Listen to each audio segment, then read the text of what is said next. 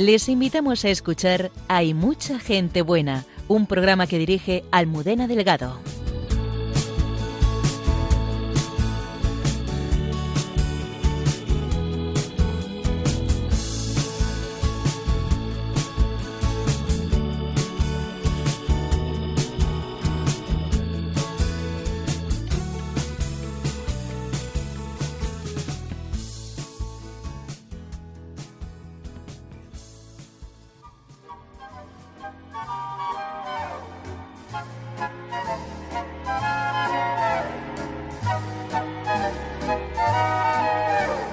¿Se puede hablar del sufrimiento sin perder el humor?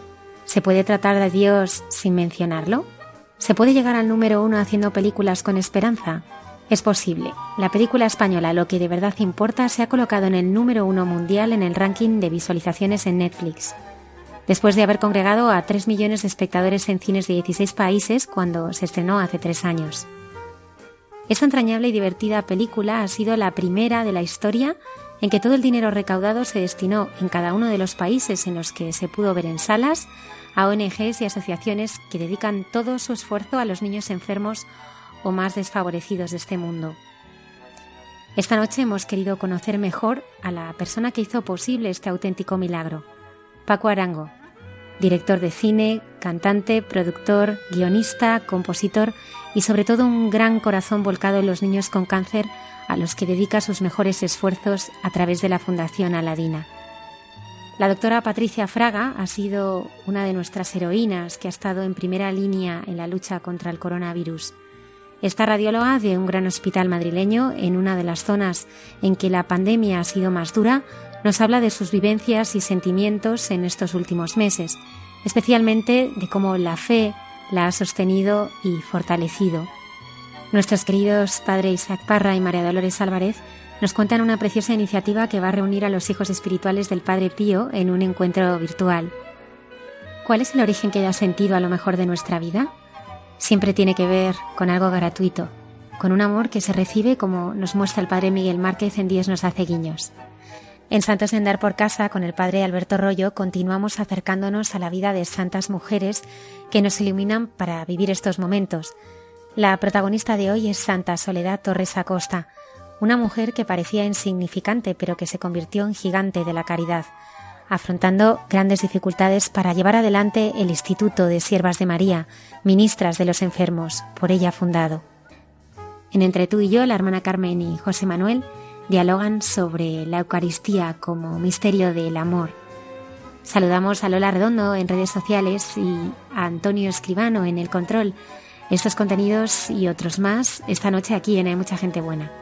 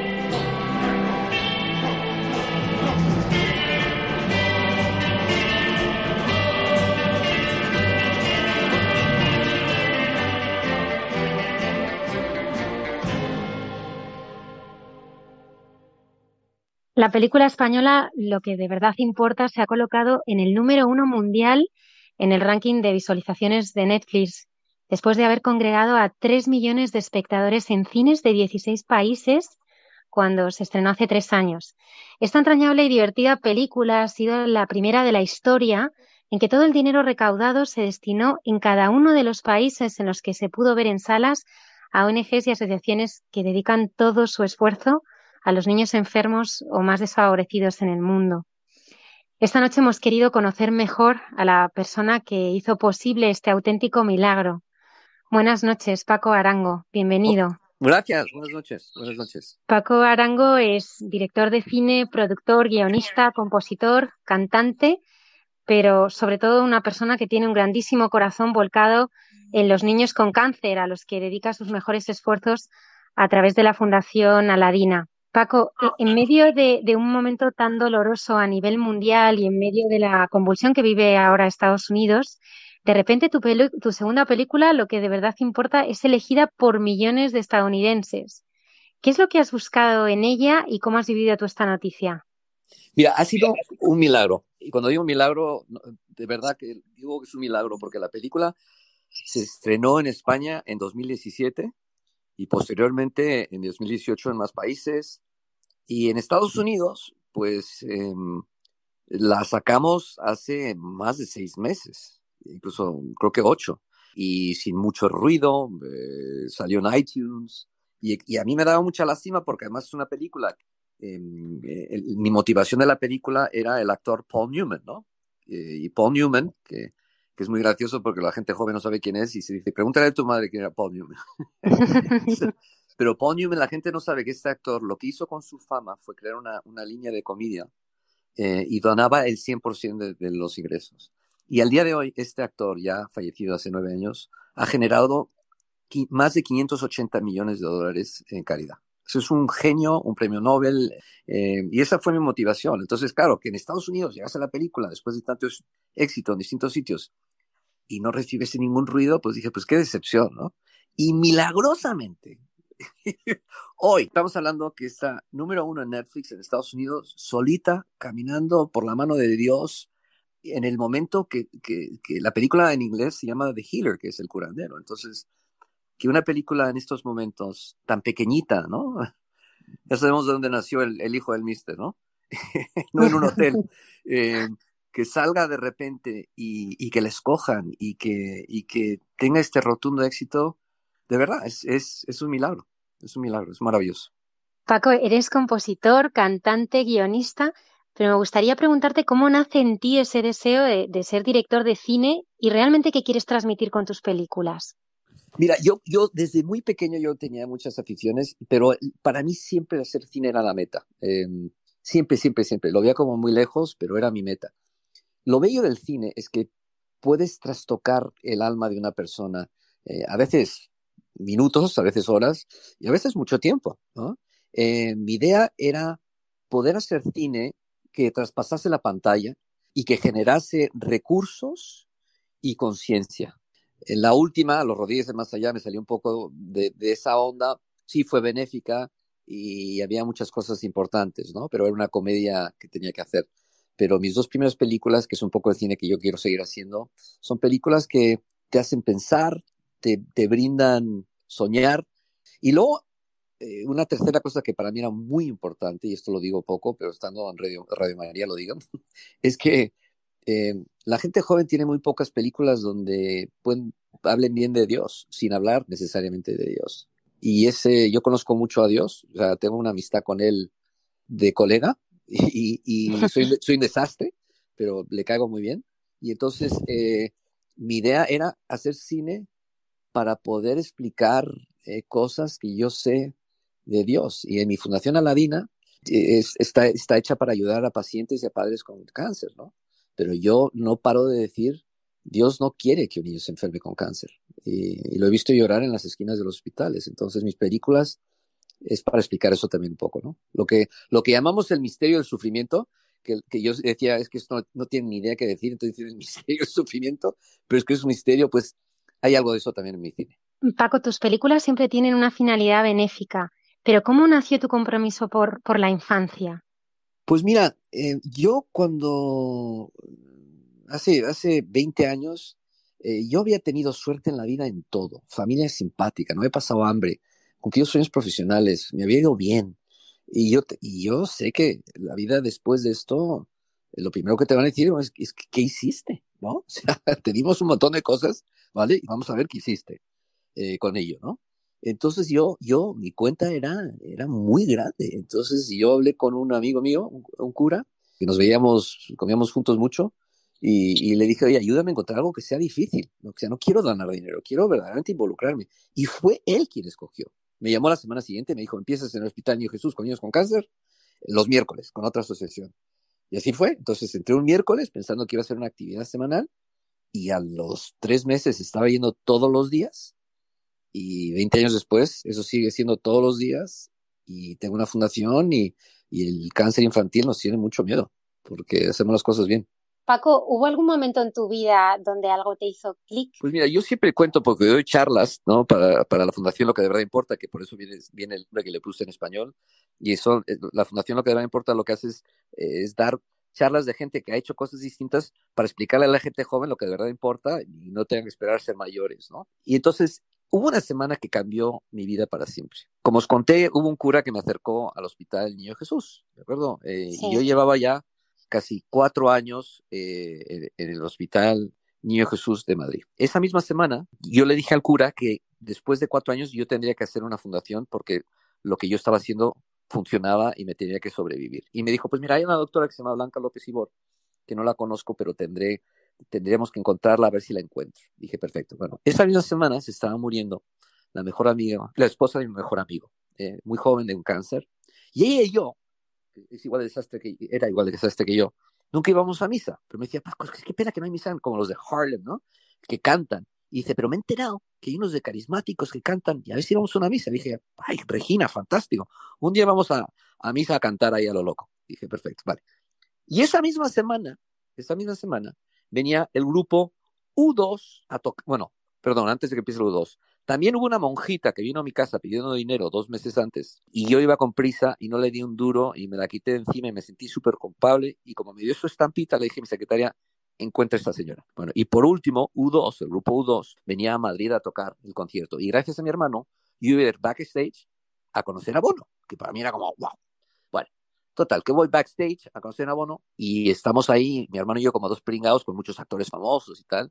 Sale Bono, habla con mi hermano y me dice, dice Bono, dice mi hermano, Paco, te presento a Bono. Y Bono me da la mano y me dice en inglés, hermano Paco, perdóname porque he pecado. Literal. Y se va. Y me dice mi hermano, ¿por qué te he dicho esto? Y dice, no sé, tío, es Bono, que diga lo que quiera. Entonces me voy al Vicente Calderón, está petado, un concierto precioso a favor de África, y yo estoy en la torre de control arriba con todos los actores y tal, ¿no? Y entonces, en mitad del concierto donde todo el mundo está disfrutando, yo empiezo a hablar con Dios, con el mister, y le digo, ¿sabes qué?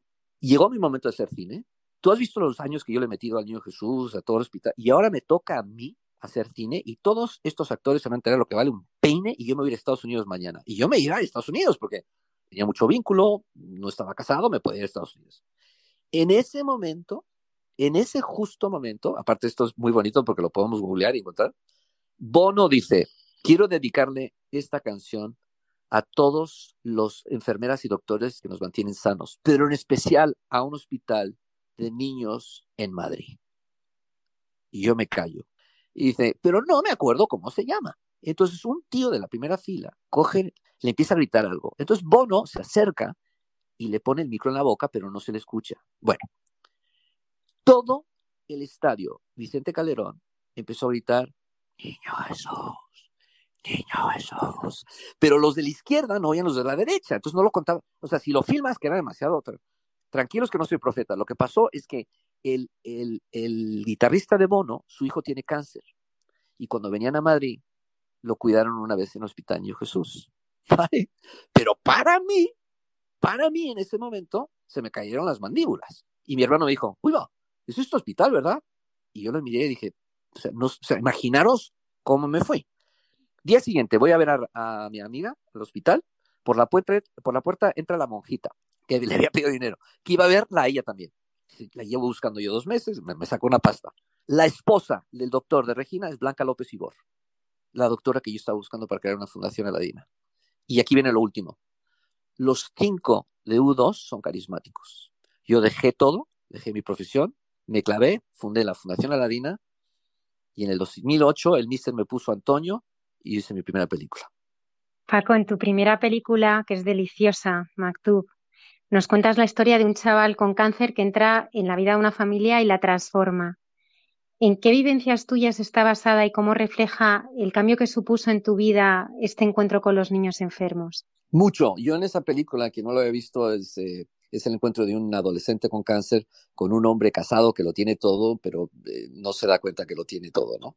Eh, yo, yo creo que yo era buen tipo antes de toparme con el cáncer infantil, pero, pero sin duda alguna desperté. Esa historia, em, yo conocí a un chico que se llamaba Antonio, de verdad, en el Hospital Niño Jesús. Antonio era canario, era rapero, eh, nos hicimos muy amigos y, y, él estaba deprimido, hicimos una canción juntos. Y entonces le dije, oye, Antonio, ¿sabes que Llegó mi momento de hacer cine y vamos a, vamos a basarlo, si te parece bien, el, el, personaje principal en ti, en tu forma de ser, tu forma de hablar, tus canciones, y le encantó la idea, ¿no? Y me hizo peticiones, me decía, tengo que tener novia. Pero lo increíble es que en mi guion, el personaje de Antonio tenía que fallecer. Yo tenía que contar qué pasa y cómo es posible que la vida continúe cuando se muere un paciente tan joven, ¿no? Es un, para quien no haya visto, que no se me asusten, es un cuento de Navidad, es una fábula, o sea que no, no y no estaba, el, el, propósito de la película no es hacer eh, machacar a nadie, todo lo contrario. Pero bueno, entonces Antonio, eh, que tenía, tenía una vida muy complicada, su madre, bueno, en fin, toneladas de problemas, eh, me llamaba de Canales y, y me decía, oye, mándame el guion, ¿no? Porque se había curado. Y yo decía, es que Antonio, estoy haciendo unos cambios porque sabía que si leía el guion que se ponía en su personaje, me iba a matar, ¿no? Entonces dije, voy a coger un avión a, a, Canarias y hablar con él y explicarle, ¿no? Y un día el padre me llama y me dice, Paco, si quieres ver a mi hijo, cógete un avión porque le quedan muy pocas horas. Eh, le pilló un virus muy débil eh, y que podemos liquidar con un, antibiótico y lamentablemente cogí el primer avión, llegué, eh, le pude dar un beso en la frente. Entonces, todo lo que yo escribí ocurrió. Entonces, eh, eh, la palabra maktub, y esto es muy importante, es quizás lo más importante en mi vida, lo que voy a contar. Maktub significa una coincidencia divina. Viene, es una palabra árabe que significa está escrito en las estrellas. Y, y lo que, y eso, cuando tú trabajas con ellos con cáncer, eh, os doy mi palabra de honor, que eso es una constante. Las coincidencias que tú recibes, y voy a contar una, solo, y tengo miles, pero voy a contar una que es contundente. Cuando yo, yo pacté con Antonio que si nos iba bien con la película, iba a ser el centro de trasplantes mejor de España, que es el centro Mactub, que ahora, gracias a Dios, existe y está en el Niño Jesús. Entonces, eh, claro, tenía que ver qué tal iba la película. Y la película, pues le fue muy bien. Entonces cojo el teléfono estando en Nueva York y le digo al doctor Madero del Hospital Niño Jesús, tengo el dinero, hacemos el centro de trasplantes. Qué una alegría. Me llaman los cinco minutos y dice, Paco, acabo de hablar con la doctora de Valencia, que ha hecho el centro de, para adultos de Valencia, que nos va a hacer un tour para copiarlo para Madrid. Yo le dije, pues doctor, tendrá que ser la semana que viene porque me encuentro en Nueva York. Ay, perdóname Paco, no pasa nada. La semana que viene vamos a Valencia, hablamos con la doctora, vamos a Valencia. Como estoy contándolo, cuelgo el teléfono, bajo al lobby del hotel en Nueva York, tomo una hamburguesa como puedo porque tengo poco tiempo en la barra del, del bar del hotel y empiezo a hablar con dos tipos de mi izquierda. Como surge una conversación. Pues resulta que uno de, esos, uno de esos dos tipos era español y resulta que su hermana era la doctora de Valencia. Eso es Maktub. Y eso lo vivo yo y mi gente todo el tiempo. Os cuento una segunda. Cuando los actores, que es muy gracioso, porque los actores en general son bastante terrenales, ¿no? Tú le dices, sí. una, tú le dices a un actor que entre a un bar y se carga a todo el mundo con una, pues vamos, ¿no? O sea, no te dice nada, ¿no? Tú le pides a un actor de repente interpretar algo que va un poco por el lado de creyente, es como, te pueden llegar a decir, pues, sabes que esto no va con mi filosofía, ¿no? muy bien, ¿sabes? Me da igual, ¿no? Pero es muy chistoso. Bueno, entonces cuando dije, y me dijo, Paco, ¿por qué Maktub? Y expliqué todo esto. Nadie me creyó, ¿no? Me, me miraron con cara que fumó Paco. Entonces yo les dije, mira, vamos a hacer una cosa. Vamos a ir a rodar a Canarias un día, que es lo que hicimos. Fuimos un día a rodar a Canarias. Si en ese día vemos un arco iris en Canarias, me vais a tener que decir Maktub, ¿vale? Pero me la jugué, no tenía nada que perder. Bueno, a las seis de la mañana nos rodearon cinco arcoíris. Cuatro salen en la película. El quinto no me dio tiempo a pillarlo. Y claro, todos los actores con la boca abierta. Yo también, pero disimulaba. Esa película vino, vino de arriba. Vino de arriba, directamente de arriba. Um, fue mi comienzo en el cine. Me, edu me educó en, en lo que tenía que ser. Explico muy bien que la muerte no es el fin, pero de una forma muy cómica. Um, De verdad que hubo, hubo la mano, yo, yo fui el buen arquitecto, pero los planos me los pusieron. Antonio, tienes visita. ¿Vas a pasar? Hombre, mire lo que trajo el viento. Bueno, os dejo solos. ¿Con quién han venido? Solos. No saben que estamos aquí. O sea que encima es el doble de honor. ¡Hey, Elena! ¿Qué te pasa? Que estás muy malito. Pero eso no es nada nuevo. Te voy a contar un secreto. Estoy aquí en una misión secreta. Mi jefe es Dios. Y me mandó a la Tierra a ayudar. Pero tenía que enfermarme y era parte del trato. ¿Tu jefe es Dios? Antonio, ¿eres un ángel? Bueno, más que un ángel, un diablillo.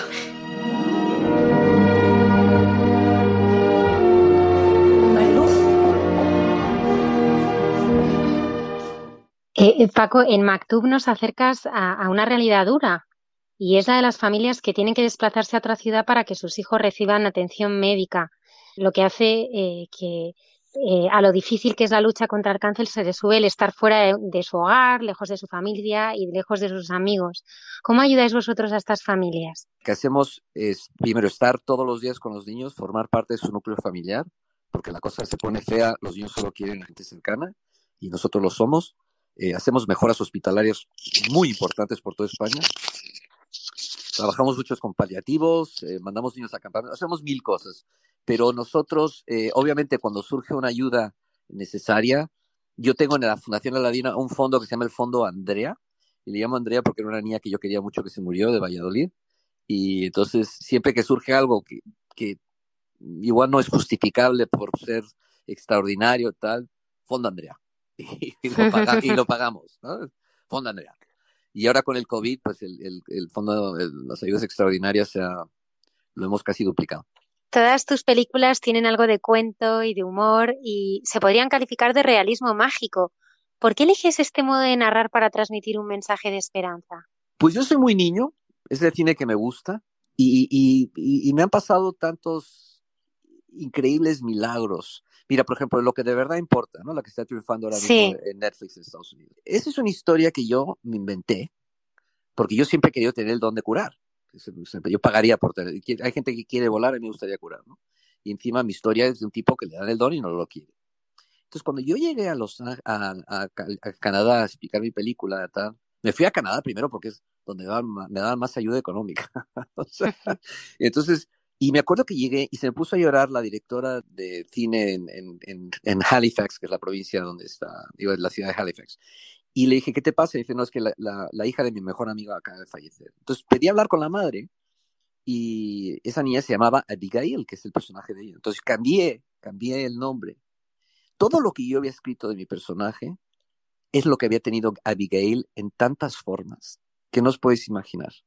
Y empezaron a surgir eh, unas diosidencias, como le dicen en México, unos maktubs eh, constantes. Mira, cuando rodamos fuera de la iglesia, eh, que son unas, o sea, hay escenas muy importantes, se nos, tengo, por eso, todo esto lo tengo en mi iPhone, que es lo divertido también, porque lo cuentas, pero es que si lo ves, lo flipas, ¿no? Se puso un halo, como un arcoíris de halo alrededor de la iglesia durante todo el rodaje.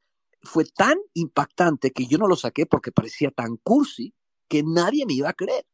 Entonces opté por no ponerlo, ¿no?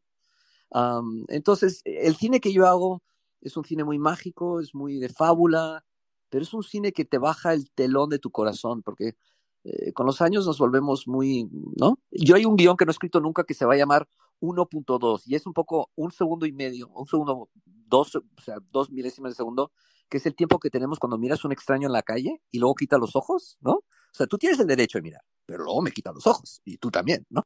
Y entonces vivimos en un mundo donde solo con los amigos, con la familia. Me hace mucha gracia cuando vas al mar y vas en una canoa y pasas una canoa y los saludas y te saludan, ¿no? O sea, ¿Por qué, no eso, ¿Por qué eso no ocurre en la vida, no? Entonces, mi cine, intento, intento provocar eso, ¿no? Intento bajarte, bajarte tus defensas y decirte, siente, piensa, eh, ábrete. En Los Rodríguez y el Más Allá, en Maktub, los grandes protagonistas son los niños.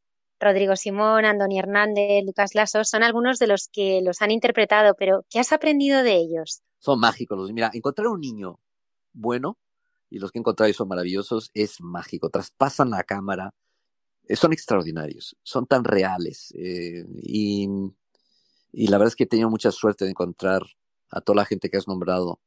Y luego es muy divertido rodar con ellos, muy divertido porque, porque si al niño se lo explica, si lo entiende y tal, eh, son extraordinarios, son extraordinarios. Y, y, y para mí es un, un placer y un honor trabajar con ellos. En tus tres películas cuentas siempre con magníficos actores siempre destacas personajes secundarios entrañables. ¿De dónde nace tu interés por dar relieve a personas que la sociedad a lo mejor cuentan poco? Mira, eso es muy importante. Por ejemplo, no sabes cómo trabajo yo los extras. Por ejemplo, en los rodillos de más allá, me llegaron en, en la, hay, hay, como una NASA de los años 50, ¿no? Que estaban todos ahí. Y son gente que, sinceramente, vienen, cobran poquísimo. Son gente, algunos de ellos que no tienen trabajo y, y vienen ahí y, y yo, vamos, o sea, los dirijo, los arropo, los involucro. Y si, si ves la película, de lo que más orgulloso estoy yo, es de que esos pequeños personajes no me fallan una, ¿sabes? No me fallan una. Y eso es, esa es la maravilla del cine, el cuidar cada, cada detalle, ¿no? Que eh, si es un mundo de verdad, que todo mundo sea de verdad. Paco, ¿cuáles son tus próximos proyectos tanto en el cine como en la ayuda a los niños? Bueno, en el cine tengo la película que escribí hace ya siete años y se llama 11%. La escribí con Ron Bass. Ron Bass es el guionista de Rayman, tiene un Oscar.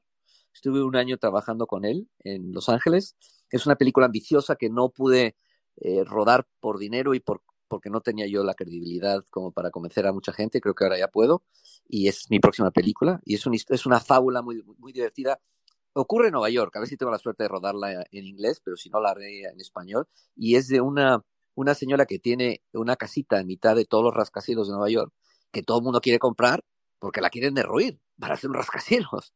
Y esta mujer no solo que no vende, sino tiene a 10 inquilinos que han tenido muy mala suerte en la vida y pagan 10 dólares al mes. Y entonces es una fábula, no os voy a contar qué pasa, pero, pero es preciosa. Y entonces ese es el próximo proyecto. Eh, espero tener noticias prontos porque un, un, productor muy, muy, muy, muy importante se ha fijado en, en el proyecto, en mí, y, y, si él apoya sería maravilloso, pero independientemente la voy a hacer. Eso es en el cine. Y habrá que esperar para que todo esto del COVID pare y a ver cuándo podemos rodar. Pero bueno, ahí viene.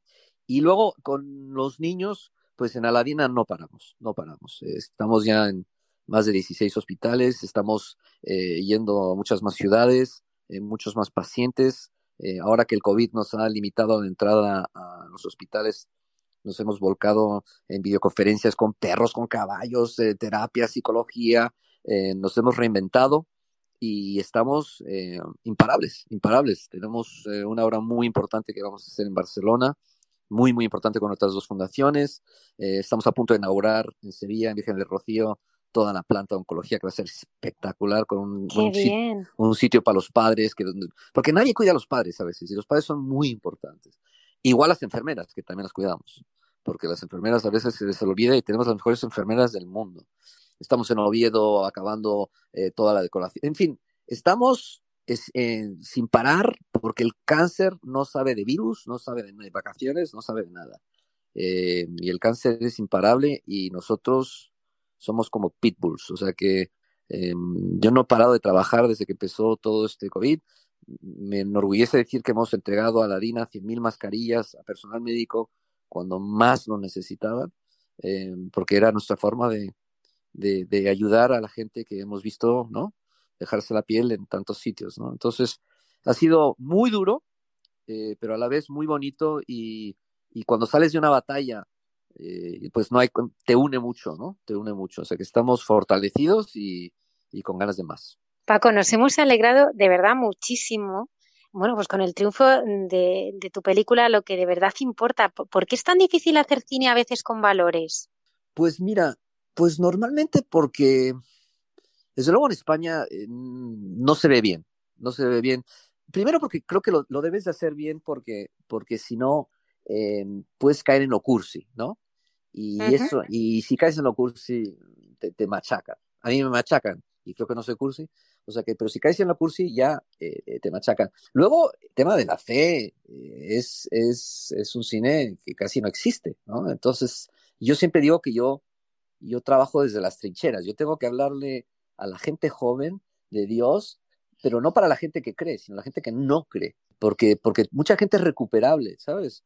Los que creen, pues ya están ahí, pero los que no creen, y les tienes que hablar. Mira, justamente en lo que de verdad importa, hay una escena donde eh, Alec se mete eh, en la iglesia. Eh, mi película trata de un, curan, un hombre que quiere el don de, tiene el don de curar y no lo quiere. Lo rechaza y cuando se da cuenta que puede usarlo, pues lo quiere recuperar. Y entonces entra a la iglesia y le suelta mil burradas a Dios, pero mil burradas. Le dice qué tipo de ser perverso eres dejar a una niña enfermarse.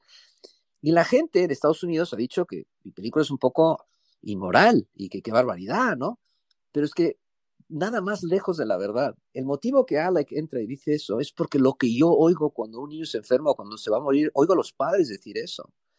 Pero es precioso porque la primera señal de que estás reencontrando tu fe es, el, es cuando te cabreas con Dios a veces, ¿no? Y, y lo bonito de mi, en mi película es que Dios no, no le manda un rayo y le, y le zumba la cabeza. le escucha, no hace nada, como suele hacer el mister, que le llamo yo, y tú dices, manda narices, y cuando el corazón de Alec está en su, su sitio adecuado, actúa, arregla y recupera. Entonces, eh, mis películas están llenas de cosas eh, que para mí han sido muy profundas. E intento abarcarlo, pero no como una película de, de, fe que digas, ¿sabes? Y que le haya entrado mensaje eh, de, del de arriba. Paco, ¿cuál es la reacción a una de tus películas que más te ha conmovido? Mira, lo de Maktub fue tremendo. Lo de Maktub fue tremendo. Aparte, de una cosa que es muy importante. Mira, lo de Maktub fue tan increíble que salió con Warner, ¿no? Warner Bros. Es una compañía muy importante. Hicieron pases de la película para ver qué nota le daban. Es un estudio de mercado. Y le dieron la nota más alta a una película española en los últimos 10 años. Estaban convencidos que tenía una bomba. Me pusieron contra Misión Imposible el 16 de diciembre. no fue nadie a ver la película. Pero cuando yo nadie, nadie, o sea, nadie. Entonces yo tuve mi primera crisis existencial de verdad y hablé con Dios y le dije, los arcoíris, de trasplantes, Antonio se me muere. O sea, ¿de verdad esto va a acabar así? ¿No? Y es la única vez que creo que he oído hablar a Dios. Fue en inglés, no fue muy bonito porque me dijo, shut up, this is not for you, que quiere decir, cállate, no, esto no es para ti. y, y efectivamente, todo lo que no ocurrió en el estreno ocurrió después. Todo el mundo empezó a ver Maktub. En México le cambiaron el nombre y reventó la taquilla. Eh, todo el mundo empezó, le nominaba a tres Goyas, eh, mejor canción, patapín, patapón, patapón, y pude hacer el centro de trasplantes. ¿no? Entonces, eh, esas cosas eh, son las que me dan lecciones y me, me inspiran a seguir haciendo esto. Paco, ¿cómo es tu relación con el Mister? Porque también en tus películas es como que también tú dialogas con él a través de tus personajes. Mira, yo, yo, yo he visto milagros en, en los hospitales. Yo he perdido a más de 500 niños a pie de cama. Y, y, perdonar que hable muy de mí, mí, mí, mí, mí. Y siempre me llaman la atención mis amigos, me dice Paco, porque detrás mío en la fundación os prometo que hay gente mucho mejor que yo y más importante que yo, ¿vale? Entonces, pero como estamos hablando de mí, perdóname el que hable de mí. Eh, pero yo, yo, yo, yo he ayudado a más de 500 niños a, a, a, fallecer. Y cuando he ayudado es porque me involucro hasta las entrañas y estoy ahí antes, durante y después. Eh, en la Ladina incluso cuidamos a los padres un año entero después de que se perdemos un niño. ¿no? Y yo he visto cosas horribles, pero os doy mi palabra de honor que yo he visto milagros. O sea, lo mío, lo mío no es nadie flotando, ¿vale? Pero, pero, es decir, lo mío ya no es fe. Lo mío son, son verdaderamente vivencias, ¿no? Entonces, eh, no, no, me acuerdo cuál era tu pregunta, me enrollo tanto. No, te estaba preguntando de cómo era tu relación con el Mister, ah, bueno, que a pues través de tus personajes, sí. Sí, no, pues mi relación con el Mister es totalmente como estoy hablando contigo. Pero totalmente como estoy hablando contigo. Y le tengo muchísimo respeto, pero es mi colega. O sea, Jesús es mi colega, soy un desastre. Y cuando digo un desastre, soy un desastre. A mí, a mí la gente me dice, ay, tú tienes el tiro ganado. Yo no tengo el tiro ganado ni para atrás, pero a mí me van a colar. Un niño me va a decir, Paco, por aquí, por aquí. Oye, Paco, en tus películas, de verdad que la Virgen María aparece siempre de forma discreta, pero siempre tienes como un momento sí. de delicadeza para acercarte a ella. A mí me sí. conmueve mucho. Sí, sí, sí, sí, siempre, siempre, siempre. Eh, la Virgen siempre la tengo ahí. Fíjate que la Virgen, como que yo, yo tengo mucha cercanía con, con, con el Mister y en los últimos años pues Jesús y yo ya somos colegas. Pero la Virgen como que siempre ha sido como un, un ser para mí como muy de respeto, muy de, ¿sabes? Me está viendo lo que hago mal, me va a regañar, ¿no? Pero luego, en cambio, veo lo que me quiere mi madre, ¿no? Mi propia madre, ¿no? Y digo, ojo, si mi madre me quiere esto, o sea, pues tío, eso es, eso es lo que me quiere esta, esta mujer, ¿no? La Virgen, ¿no? Y yo he visto muchas cosas especiales que ha hecho la Virgen en hospitales, entonces siempre le doy su lugar y, y intento, intento tenerla presente.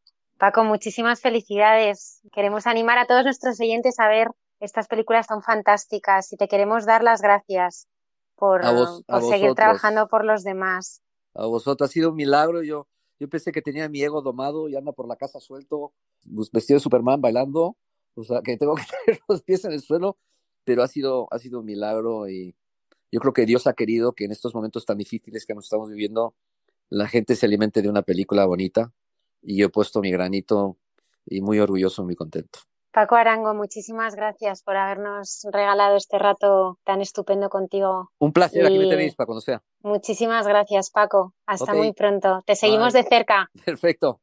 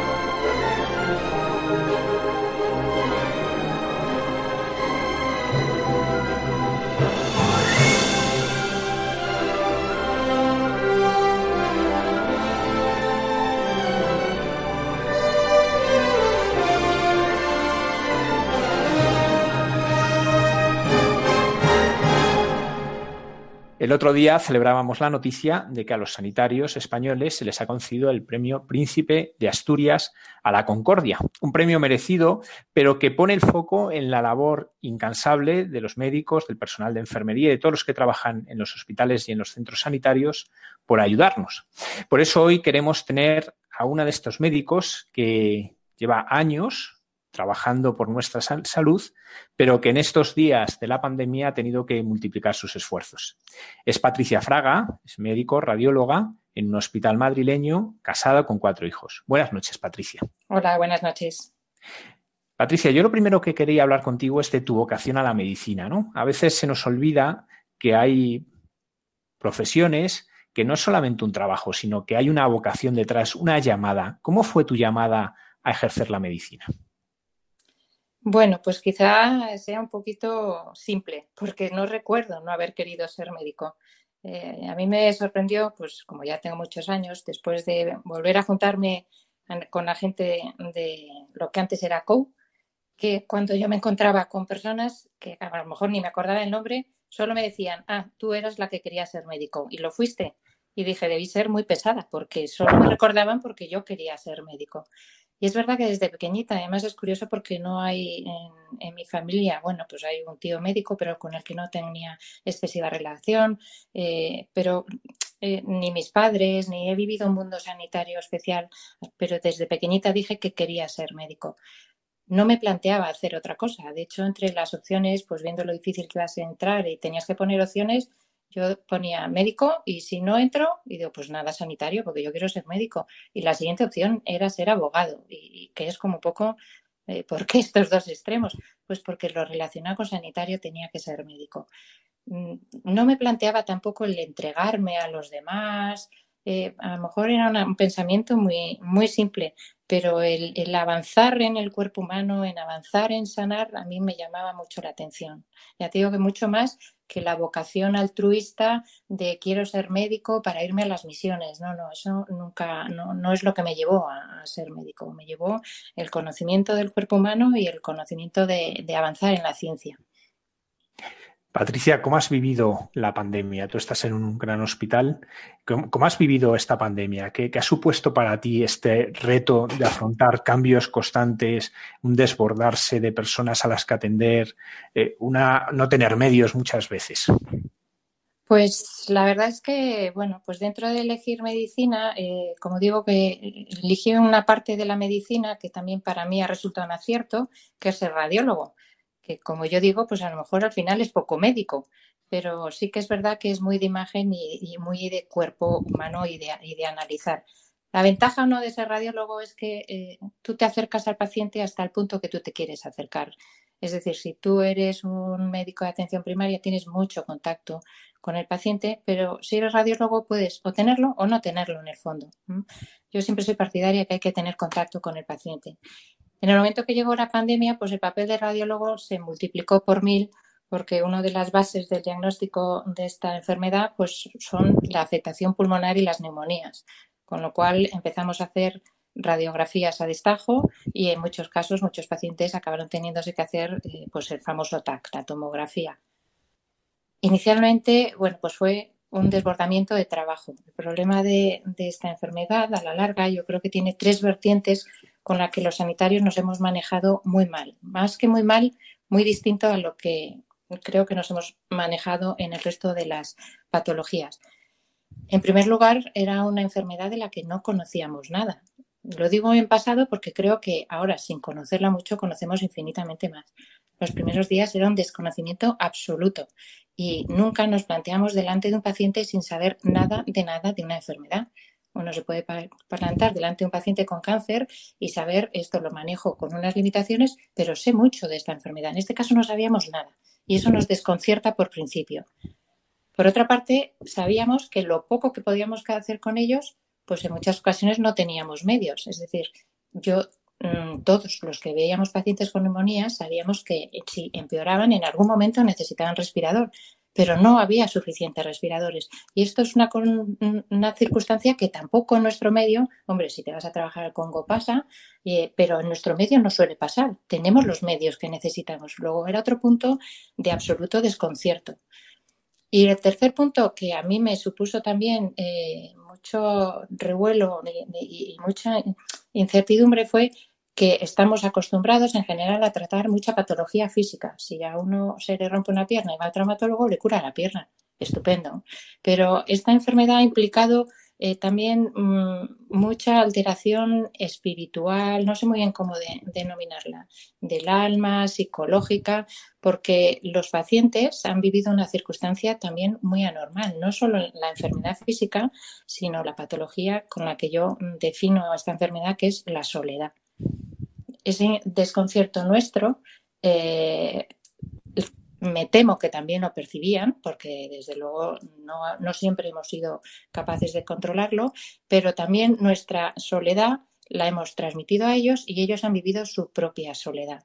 Entonces, no solo tener que trabajar con enfermos con patologías físicas, sino otras patologías, vamos a denominarlas espirituales, pues también eh, ha sido un punto de incertidumbre en cuanto al manejo del paciente habitual que podíamos haber tenido hace un año. Este aspecto de la soledad que, subrayas, que me parece tan interesante, ¿no? Porque nos puede dar también una pista para ayudar a las personas que han estado ingresadas, ¿no? Yo eh, me imagino, claro, que personas que a lo mejor han estado 10, 15, 20 días, incluso más, ¿no? Eh, con mucha soledad. ¿Cómo les podemos ayudar ahora? En tu experiencia, en lo que tú has visto, ¿cómo les podríamos ayudar cuando vuelven a casa, cuando ya están en casa? Claro, eh, la soledad, la segunda vertiente de esta, de esta enfermedad eh, es eh, que ha generado miedo por su desconocimiento. Entonces estamos, tenemos que equilibrar ahora la vuelta a la normalidad entre el miedo y la soledad. ¿Cómo hemos conseguido pararla? Pues no digo volviéndonos solos, pero en gran parte aislándonos. Y hay gente que se ha tenido también que aislar solo.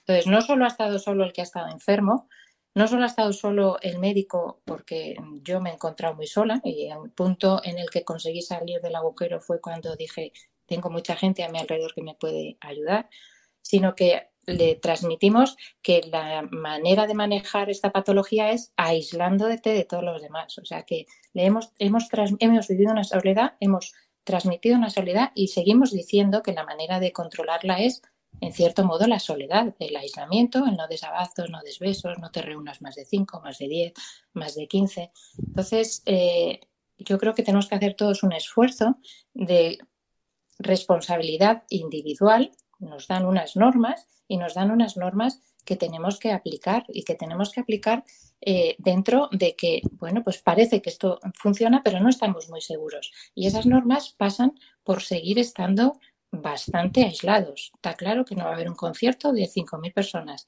y a lo mejor hay gente que lo necesita. Entonces, mm, tenemos que integrar que no es que esto vaya a quedarse así para siempre, pero que el ir poco a poco, el salir de la soledad no es abro las puertas de mi casa y ya me entrego a todo. Es un proceso en el que tenemos que ir muy despacio. Otra característica de esta enfermedad es que yo digo ir muy despacio porque ella ha querido ir muy rápido. Y a mí me molestan las cosas que van muy rápido. No quiero decir la palabra improvisación porque médicamente chirría mucho, hemos estado improvisando, pero bueno, pues a veces la rapidez y la improvisación estaban muy entremezcladas. Lo mismo decías hoy, una norma que valía para este minuto, pero por la tarde la norma era la contraria. Entonces, esa rapidez que nos ha marcado la enfermedad en cuanto a vivir la enfermedad, eh, yo quiero mm, ahora pararla y poner mis tiempos. Y mis tiempos es, voy a ir con más lentitud porque no quiero que la enfermedad me marque las pautas, que hasta ahora me las ha marcado. Y quiero ir más despacio porque quiero ir haciendo las cosas más convencida. Entonces, no solo médicamente, sino incluso familiarmente, incluso en la vida social que adquiramos cada uno. Entonces, de la soledad hay que salir.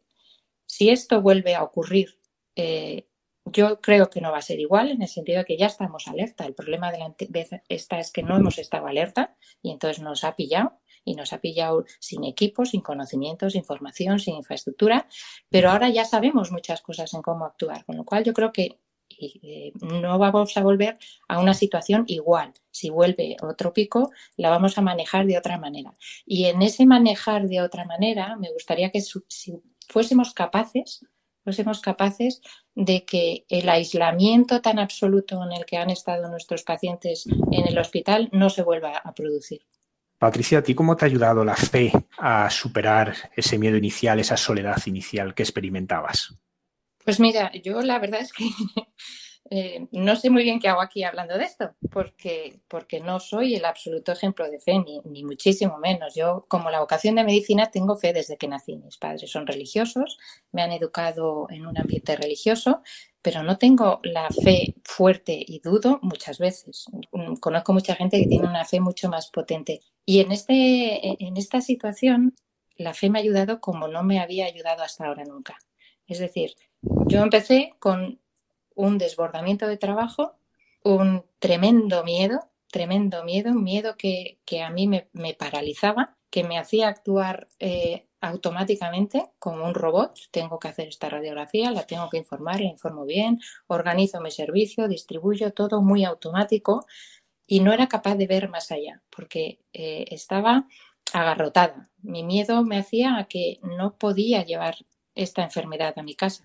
Ese era mi mayor miedo. Sea, yo no podía meter esto en casa porque, porque no se lo merecía mi familia. Que yo lo cogiera, bueno, pero que yo no lo podía meter en casa. Eh, con lo cual viví, te diría días, pero probablemente fueran semanas en las que yo estaba mm, sola sola trabajando, no es verdad, rodeada de gente, pero sin tener unos diálogos profundos. Y yo llegaba a mi casa y me encerraba en mi habitación y ni comía con nadie ni familia, ni cenaba, ni charlaba, ni comentaba absolutamente nada. Entonces, las horas en el hospital fueron muy largas, eran, fueron días continuos, no había fines de semana, pero es que llegaba a casa y me metía en una habitación. A mí eso me estaba comiendo. Me estaba comiendo y de repente me di un día cuenta que que es que estaba echando a todo el mundo de mi alrededor y echando a todo el mundo, pues fue incluso echando a mi fe y mi religión y mi Señor que me ha ayudado siempre. Entonces, mi utilización al principio fue pues la herramienta de pedir, pedir, pedir. Señor, por favor, que no entre en casa. Señor, por favor, que esto se acabe. Señor, pedir, pedir, pedir, pedir, pedir. Y de repente un buen día, que ya te digo que fue, no hubo una situación especial que ocurriera, fue la misma reflexión, porque eh, gracias a Dios, el caos del hospital se transformaba en el tiempo aislado en mi habitación, que nunca había estado tanto tiempo yo aislada conmigo mismo que me dejaba pensar. Y bueno, pues esos momentos de pensar, dices, ¿cómo que pedir? Empieza a dar gracias. Empieza a dar gracias porque mm, no estás viendo que te están llamando amigos, no estás viendo que te están sonriendo en el hospital, no estás viendo que los pacientes te piden ayuda, no estás viendo que tu familia sigue bien, y te das cuenta que hay un montón de cosas que no, yo no era capaz de ver. Y en, en, ese momento dices, deja de pedir, deja de centrarte en ti, deja de centrarte en tu preocupación, deja atrás tu miedo y empieza a dar gracias. Y cuando en las primeras gracias que dices, dices, venga, gracias Dios mío, hemos llegado hasta aquí, ya estábamos más o menos, ya te digo que habían pasado semanas, no te puedo decir días, digo, venga, vamos a arrancar porque esto mm, no tiene ningún futuro, el encerrarte en ti mismo, el no poder ayudar a los demás. Y ese fue el momento de decir, venga, mi soledad ha llegado hasta aquí, se ha acabado, me abro, doy gracias y empiezo a funcionar como una persona religiosa.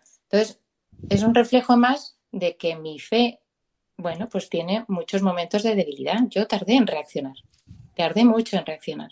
Y esa reacción, no tengo la menor duda, que me vino de arriba. Esa reacción no fue mía.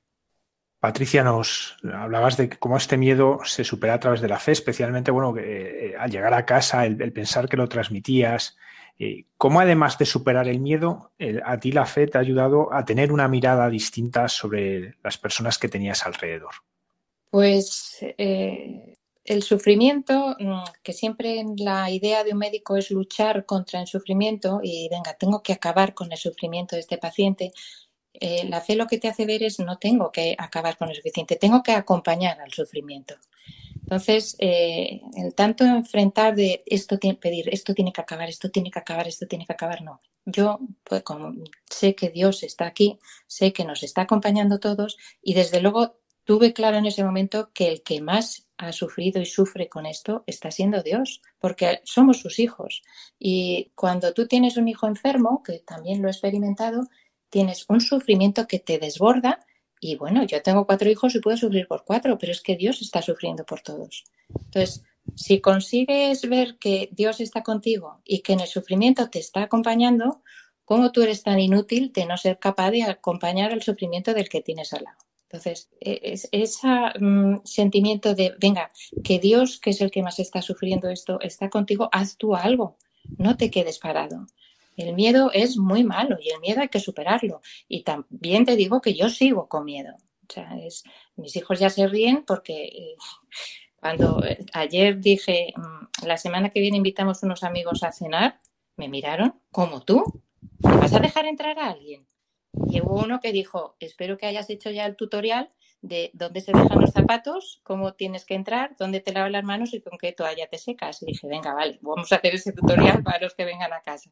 Pero ese miedo que ahora, ahora soy capaz de reírme. Antes se metían con que yo dejaba los zapatos fuera de casa y yo montaba una bronca. Todos los zapatos se dejan fuera de casa. Entonces, el miedo hay que acompañarlo y el que más te acompaña con el miedo siempre es el Señor. Tú sola con el miedo no puedes. Patricia Flaga, muchísimas gracias por compartir la experiencia de, estos días terribles, pero que a la vez pues nos has mostrado cómo el Señor se ha manifestado y cómo Él no nos ha dejado solos. Muchísimas gracias, y que Dios te bendiga. Gracias.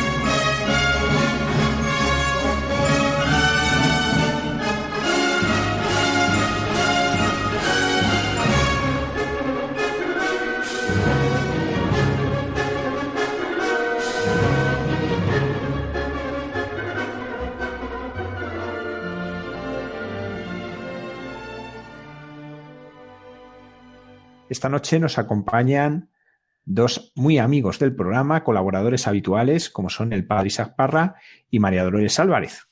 Ellos nos vienen a hablar de una preciosa iniciativa que quiere unir a los hijos espirituales del Padre Pío en el mundo. Buenas noches. Hola, buenas noches, Padre Javier. Un saludo para todos. Hola, buenas noches. Qué alegría estar con vosotros. ¿Cómo estáis? Yo la primera pregunta es, ¿qué es este encuentro? ¿En qué consiste? Bueno, esto va a ser una cita a nivel internacional para todos los devotos e hijos espirituales de Padre Pío que quieran unirse para tener un ratito juntos de oración, para profundizar en la espiritualidad de Padre Pío, en la espiritualidad que todos vivimos, para compartir eh, algunos testimonios de hijos espirituales que han tenido pues una transformación en su vida, ¿no? De la mano de Padre Pío, una experiencia pues de profundizar en su fe, eh, ayudados por, por, el Padre Pío y su espiritualidad. Es, en realidad es una, una cita que lo que pretende es crear comunión, ¿no? Comunión entre, entre tantas personas que hay, eh, pues por tantos países que se sienten y que, viven como hijos espirituales de Padre Pío, pero que quizá no, pues no comparten, ¿no? Esta, esta vivencia con, con gente de su entorno. Y de esta forma, bueno, pues aunque sea de forma virtual, ¿no? Podemos tener esa experiencia de, de comunión entre nosotros. ¿Y cómo ha surgido esta iniciativa? ¿Cómo, cómo surgió la idea de, realizar este encuentro uniendo a todos los hijos espirituales del Padre Pío en el mundo entero?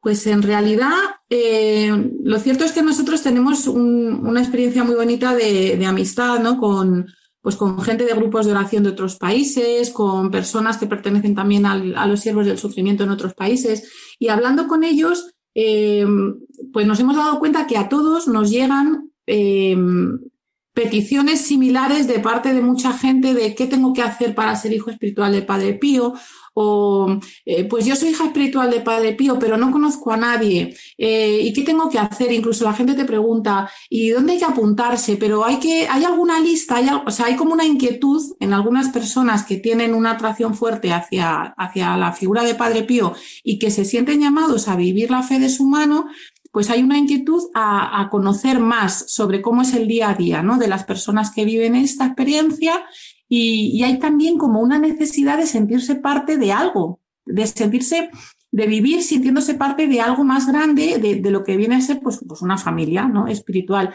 Entonces, hablando sobre esto, y, bueno, pues no, no veíamos muy claro qué se podía hacer para resolver y de repente, bueno, como estábamos en pleno confinamiento, eh, relacionándonos todo el rato por Zoom, algo que ha sido nuevo para nosotros, porque todo, pues bueno, siempre es presencial y de pronto todas las encuentros, reuniones, todo virtual. Dijimos, bueno, y si aprovechamos que ahora estamos todos aquí en el mundillo virtual metidos para hacer algo a una escala mayor, empezamos a tirar del hilo a pensar y bueno, surgió, surgió. Nosotros tenemos un canal en YouTube, el grupo de oración de Costa Rica con el que en ese momento estábamos hablando funciona muy bien a través de su página de Facebook, tiene mucha actividad y, retransmiten muchas cosas, oración, rosario, tal, a través de ahí y empezamos a darle vueltas y se nos ocurrió que podía ser una manera, convocar a la gente pues a unirse por este medio y a compartir pues ese ratito. Es una primera experiencia, no se ha hecho nunca que nosotros sepamos y, bueno, de momento está teniendo muy buena acogida. La gente que, se ha ido enterando, ¿no? Hemos ido mandando a través de WhatsApp, pues por las redes sociales y tal. Y la gente está como muy deseosa y con mucha gana, ¿no? De que llegue el momento y, y bueno, pues a ver qué pasa, lo que Dios quiera, ¿no? Él nos ha puesto este deseo en el corazón y, y a ver qué sale. Creemos que va a ser una cosa bonita y, estamos en ello. Padre Isaac, tú vas a dar una pequeña charla. Eh, ¿Cuáles son las líneas fundamentales que quieres transmitir? Bueno, pues principalmente lo que quiero hacer es transmitir, pues efectivamente, eh, pues el mensaje que el Padre Pío nos transmite a, todos y nos invita, que es a, vivir una vida muy unida al Señor eh, para alcanzar esa santidad, una santidad de que una santidad que no es algo virtual, que no es algo etéreo, sino que es una realidad que todos podemos ser santos y para ser santos es importante que estemos muy unidos al Señor, ¿no? Es una iniciativa muy bonita porque es verdad, como decía María, que el Padre Pío nos une, nos une a muchos y entre todos, como comunidad, pues todos estamos llamados a ir camino del cielo, ¿no? Con, con este gran intercesor como es el Padre Pío. Y, lo que quiero transmitir es eh, la importancia que tiene la espiritualidad, porque muchas veces nos quedamos con ese Padre Pío de signos prodigios, de, signos de milagros, y perdemos mucho lo que es la, espiritualidad, una espiritualidad que es muy actual, que es una espiritualidad para el siglo XXI, para cada uno de nosotros, ¿no? Es ir al grano, es decir, lo importante, la vida de oración, eh, la vida de los sacramentos y, y es lo que, lo que yo diría, ¿no? Para ser hijos espirituales del Padre Pío, lo importante que es la oración, la Eucaristía, la confesión, llevar una vida eh, de, oración íntima con el Señor, también por medio del rosario, eh, y vivir la cruz de cada día como Él nos pide eh, en el Evangelio, ¿no? es muy importante porque, bueno, el Padre Pío ya, ya ha dicho, ¿no? Daré más guerra muerto que vivo. Y es verdad que está cambiando el corazón de, de mucha gente está enseñando a vivir el cristianismo a mucha gente, a muchos sacerdotes, quiere decir que el Padre Pío hoy sigue vivo. Su espiritualidad es una espiritualidad actual. No podemos mm, pensar que es algo ya de, de 1968 cuando él muere, ¿no? Y que hay muchos, muchos hijos suyos en este, en este mundo que quieren seguir sus caminos, que quieren seguir sus huellas, pero que es importante, es importante que conozcan realmente lo que es ser hijo espiritual, porque si uno se mete en Internet puede salir cada cosa Vamos, puede, puede salir apariciones de todo tipo, puede salir milagros de todo tipo, puede salir extremismos eh, innecesarios y creo que el Padre Pío no es eso. Si en algo se caracteriza al Padre Pío es en la obediencia, en la obediencia a la Iglesia. Da igual mm, qué tipo de que sea, ¿no? La obediencia a la Iglesia. Él tuvo que obedecer incluso cuando no entendía. Ahora en estos tiempos que estamos viviendo eh, se nos pide también un acto de obediencia porque hemos vivido una situación muy difícil con las iglesias cerradas, con... Pues, eh, Padre Pío, ¿qué hubiera hecho? Obedecer, obedecer, obedecer y obedecer y vivirlo como, como un momento de gracia, porque ya estoy harto y cansado de escuchar tantas cosas, tantas personas quejándose, criticando, murmurando a los obispos. No, no. ¿Dónde está el Padre Pío ahí? ¿Qué hacía Padre Pío? También criticó y murmuró al Papa cuando le, le metió en su celda estando eh, pues no sé cuántos, tres años encerrado celebrando en privado, le criticó, pues no. Eh, lo aceptó, lo vivió y, obedeció siempre, una obediencia amorosa. Yo creo que el título es del, encuentro es con Jesús, con María, con Padre Pío, ánimo en este tiempo de, de pandemia, ¿no?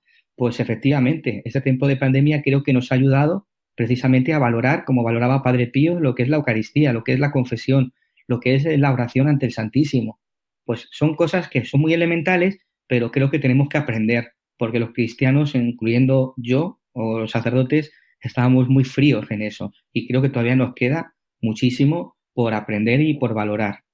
¿Y cómo puede participar una persona que nos esté escuchando y, quiera unirse a este encuentro? Pues el día 20 de junio, sábado, es el día que se, del, del Inmaculado Corazón de María. A las 10 de la noche, hora española, comenzará la retransmisión del encuentro a través del canal de YouTube de los Siervos del Sufrimiento en España. Se llama así el canal, Siervos del Sufrimiento España. Y, se retransmitirá también a través de Facebook de la página del grupo de oración de Padre Pío de la Heredia en Costa Rica. Pero bueno, la gente que se conecte desde España quizá lo tiene más fácil por el canal de YouTube. Va a haber una intervención de un sacerdote que está en Nueva York, que va a dar su testimonio de parte de la vida consagrada también habrá una consagrada del Instituto de los Siervos. Va a haber un testimonio de un matrimonio que ha tenido una experiencia de fe intensa con Padre Pío, además de la, de la charla de, Padre Isaac. Y bueno, pues empezaremos a las 10 de la noche, en torno a una hora y media aproximadamente, para terminar con oración, claro, con oración ante el Santísimo que dirigirá un sacerdote de Costa Rica. Aprovecho para recordar a todos nuestros oyentes que si quieren profundizar en la figura del Padre Pío, pueden escuchar el programa que vosotros eh, tenéis eh, aquí en Radio María. Recordadnos, por favor, cuándo podemos escucharos. Pues los domingos alternos, cada 15 días, a las 11 de la mañana. Este próximo domingo, por ejemplo, hay programa a las 11. Padre Pío en el umbral del paraíso, ahí nos encontráis. Padre Isaac, María Dolores, muchísimas gracias por estar esta noche aquí con nosotros y podernos comentar un poco esta iniciativa preciosa.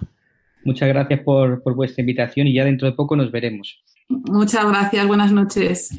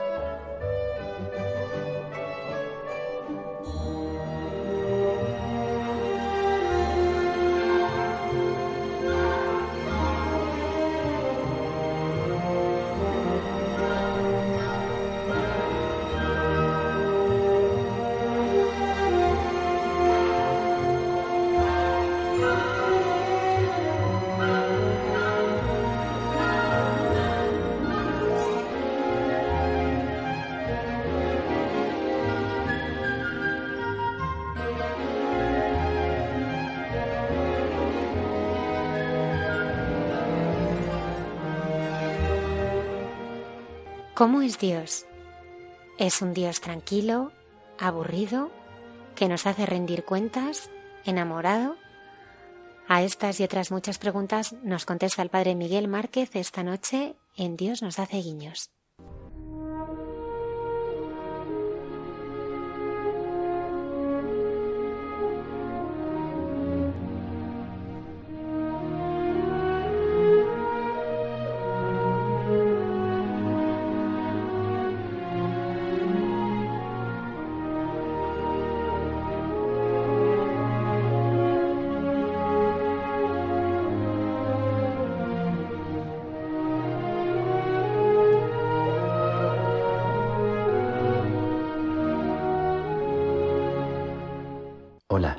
Buenas noches. Gracias por estar ahí.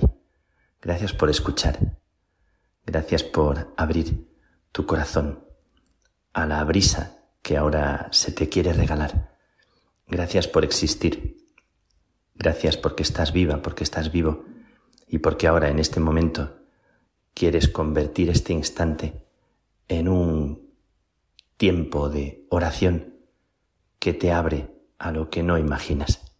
Gracias por abrir el corazón a la esperanza, aunque esté oscuro, aunque sea difícil, aunque sea duro. Gracias por querer acompañarme y por dejarte acompañar. Ayer leí un texto de Isaías que me tocó mucho, que me recuerda mi mayor tesoro. El texto de Isaías del capítulo 43 decía, no temas, te he llamado por tu nombre, eres mío, eres precioso ante mí y te amo, estoy contigo, te reuniré. Y quiero compartiros, quiero compartirte lo que esto significa para mí. Es como que durante toda la vida tiene uno la desconfianza de que esto sea verdad como no acabo de creerme que yo pueda ser querido así, que alguien pueda decir que soy precioso para él o para ella, que alguien pueda decirme te amo, que haya alguienes con minúscula que en algún momento de la vida me han dicho te amo y lo hayan pronunciado sin miedo. Y que yo haya podido decir te quiero te amo, y que lo haya dicho para dar vida y no para manejar o para buscar algo, sino solamente por el gozo indescriptible de, de querer. Y como alguien con mayúsculas, a través de todo lo vivido, dice, eres precioso para mí, te amo ¿Cómo dejarme atravesar? ¿Cómo consentir? ¿Cómo rendirme? ¿Cómo no poner resistencia cuando el peor enemigo soy yo mismo, que no me consiento, no me permito dejarme querer así? ¿Cómo la mayor dificultad que tiene Dios es la de vencer nuestra propia incredulidad de que nuestra vida sea amada así. Qué tristeza para Dios. Decía mi profesor que cuando lleguemos al cielo, me lo decía hace muchos años, y me lo encontré después viejito en una conferencia hace ahora muy poco tiempo, y él me daba clases hace unos 30 años, y decía mi profesor que cuando miremos a los ojos a Dios, nos daremos cuenta de tantas cosas y en ese momento sentiremos el dolor del tiempo perdido, de lo que no supimos valorar, de lo que no supimos agradecer. Nos decía, nos ponía pasión en el corazón cuando hablaba y a mí se me encendía por dentro algo y yo decía en mi interior, Señor, despiértame a ese amor, que Él fue el que me llamó a decirle sí, cuando leía a Santa Teresa y la vi tan enamorada de aquel Jesús amigo y compañero. Pues hoy me nace comentaros, compartir esta, esta convicción profunda. no es posible vivir sin estar enamorado. No es posible sin estar arropado interiormente por un te quiero, por un amor incondicional. Un amor que necesita también el sacramento de la cercanía de otros. Un amor que necesita ser tocado con el miedo que nos da ser tocados, con el miedo que nos da que nos manipulen, que nos asfixien, que no nos dejen respirar, con la necesidad que tenemos de ser queridos y de querer, que es como la esencia de nuestra alma y la experiencia genuina de Dios es esta incondicionalidad. Me han pasado un texto breve de Cecilia, la carmelita de Santa Fe, la joven de la sonrisa infinita, en una cama de hospital con la traqueotomía hecha, los ojos cerrados y una sonrisa que conmovió al mundo entero. Esa sonrisa de aquella joven carmelita que había escrito de su puño y letra, darse no tener miedo a la ternura. Decía ella, ¿cómo entrar en esta experiencia del amor incondicional de Dios? Dice una amiga mía, Dolores Alexandre, en una de las felicitaciones de Navidad, decía algo que me conmovió mucho, cuando explicaba aquello que decían los ángeles, eh, paz en la tierra a los hombres que Dios ama. Y decía ella, no es simplemente a los que Dios ama, quería explicar exegéticamente el significado más profundo y rico. Decía que es que Dios está prendado, está chiflado, está enamorado, está como prendido. Nosotros, los que nos hemos enamorado alguna vez, sabemos cómo se queda uno totalmente como encandilado, como ido, y cómo imaginar, cómo sospechar ¿Cómo intuir que Dios nos quiere, decía el santo cura de Ars, sin comparación mucho más que la madre más amorosa del mundo? Es como imposible imaginar tal cosa cuando tenemos ideas de Dios tan extrañas, tan asfixiantes, tan que arrugan el alma. Yo puedo deciros que tuve miedo que tuve siempre como mucho respeto a ese Dios. Poco a poco, a través de amigos y amigas, fui comprendiendo que yo era digno de ser querido y fui abriéndome, fui como intentando abandonarme a ese amor de Dios que cambió mi vida. Dice San Juan de la Cruz que no se puede entrar en ese amor sin perderse, sin perder pie, sin entrar en una confianza que te hace dejarte conducir más allá. Y tiene una canción del cántico espiritual tan bonita que dice, pues ya si en elegido de hoy más no fuere vista ni hallada, diréis que me he perdido, que andando enamorada me hice perdidiza y fui ganada. Elegido es donde uno se reúne con los demás, con la gente, para charlar, para conversar, en el bar, en la plaza, en los lugares de tertulia. Dice, si ya no me veis más, diréis que me he perdido. O tal vez me llamaréis raro. ¿Qué le habrá pasado? O le han comido el coco, decían mis compañeros, mis amigos, cuando empecé a vivir la experiencia de la oración. Pues si ya no me viereis más, diréis que me he perdido, que andando enamorada, está hablando el alma, me hice perdidiza y fui ganada. Fijaos qué bonito. Me hice perdidiza para dejarse enamorar. Cuando toca el amor, cuando atraviesa el amor, uno necesita perderse, necesita no querer estar en todo, no querer las miradas, los aplausos o la estima de la gente. Una persona enamorada es capaz de hacer el tonto, es capaz de hacer el ridículo, es capaz de hacer lo inconcebible, porque su corazón está atravesado por un amor. Y esa mirada es la que marca el paso. Dice también San Juan de la Cruz de la Virgen María. Una idea tan bonita que la Virgen no se movió por cosa alguna que no fuera la gracia del Espíritu Santo. No tuvo en su alma impresa forma de alguna criatura, si ni por ella se movió, sino que sola su moción fue por el Espíritu Santo. Dice algo tan bonito que María bailó la danza del Espíritu y se movió en esa danza, en ese viento, en esa brisa, en medio de circunstancias tan difíciles en la vida.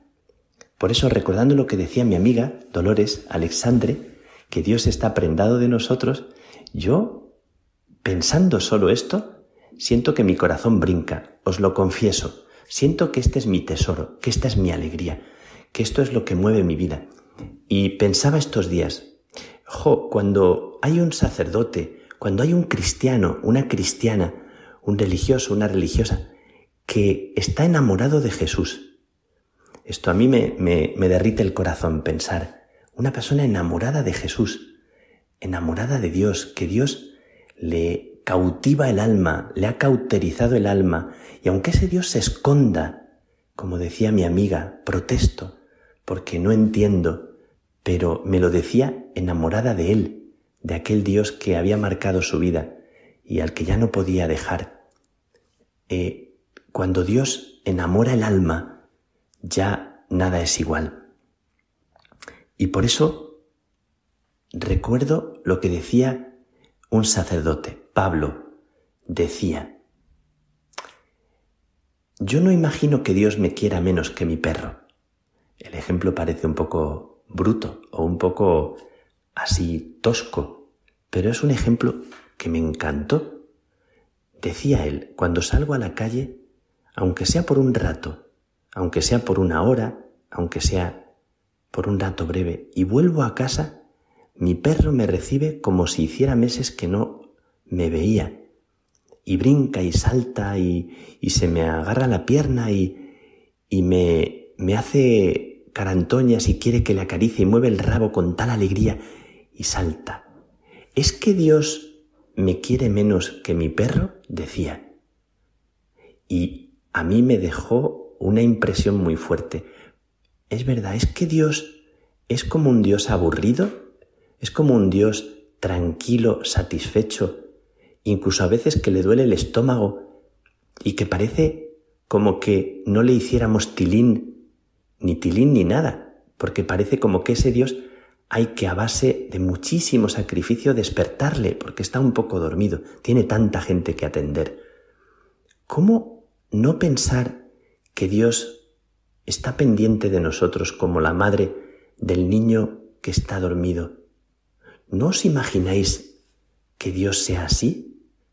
no el Dios de los castigos, el Dios que está acechando para ver si te pilla en un leve error, para ajustarte las cuentas. ¿Cómo le dice Jesús después de sus negaciones a Pedro? Le dice, ¿me amas? Y se lo está diciendo mirándole con un cariño que deshace, que quiebra todas las negaciones y reconvierte la vida de Pedro, que pensaba que la vida consistía en lo que él producía y en lo que él, su voluntad, era capaz de conseguir. Y Jesús le derriba, le quiebra su falso invento, su falsa imagen de lo que Dios le pide, y le reconvierte a dejarse amar. Yo quiero deciros hoy que estoy enamorado de este Dios, que recordando la canción de María Magdalena, pensaba y decía alguna vez así con un poco de picardía en una homilía, eh, dice la gente que si Jesús estaba enamorado de María Magdalena, tengo que contestaros que sí, que Jesús estaba enamorado de María Magdalena. Hago un silencio pícaro, digo, pero también estaba enamorado de Pedro y de Juan y de Judas y de la samaritana y de Lázaro, es que el corazón de Jesús estaba enamorado, estaba en su propia entraña lleno de la presencia de sus amigos a los que amaba con un amor capaz de dejarse crucificar. Decía la canción de María Magdalena también, atravesada por ese amor, no sé cómo amarle, qué decir, ni qué hablarle. Él cambió algo en mí. Ya no soy la misma, soy otra mujer desde que Él me miró. Bueno, esta es mi experiencia también. Y no sé por qué esta semana estoy pensando, después de lo que he vivido, del contacto con algunas amigas, amigos que anhelan y añoran esta experiencia genuina del dejarse amar por Dios, que no sucede sin el sacramento humano del encuentro, también de la cercanía, en libertad, en pureza de corazón. Pues esta semana quiero recordar cuál es el origen que da sentido a lo mejor de nuestra vida. Siempre tiene que ver con algo gratuito, siempre tiene que ver con un amor que se recibe. Hace un ratito hablando con unas madres de familia, de las que luchan, de las que sufren, de las que dan la vida y piensan que no hacen nada, me decía una, es que vosotros sí que sois gente cuya vida merece la pena. Pero nosotras hacemos lo normal, cuidar a los hijos, trabajar, etc., me decía. Y hablaba de los misioneros, de las misioneras, de la gente. Y yo le devolví la pelota y le dije, Tú sabes que detrás de un héroe, detrás de cualquier persona que hace algo valioso por alguien en la vida, detrás de esos que rescatan a tantos, que luchan por los niños que son abusados, que rescatan y dan la vida y que son capaces de arriesgarse en misiones tan especiales, siempre hay una madre que cocina, que sirve, que cuida, que escucha. Y se quedó en silencio, se quedó reconociendo. Es verdad, detrás de alguien que es un héroe con nombre y que es reconocido, siempre hay alguien invisible que ama y que da la vida sin saber que está haciendo algo lo más hermoso, lo más grande. Y todo esto era para deciros que estoy enamorado, que quiero dejarme enamorar por ese Dios y quiero jugar limpio con la gente para poder decirte quiero y te amo. Me ha llegado un testimonio de un sacerdote que habla del temor y del amar. Quiero regalároslo porque me ha gustado mucho. Y dice así, es un sacerdote brasileño.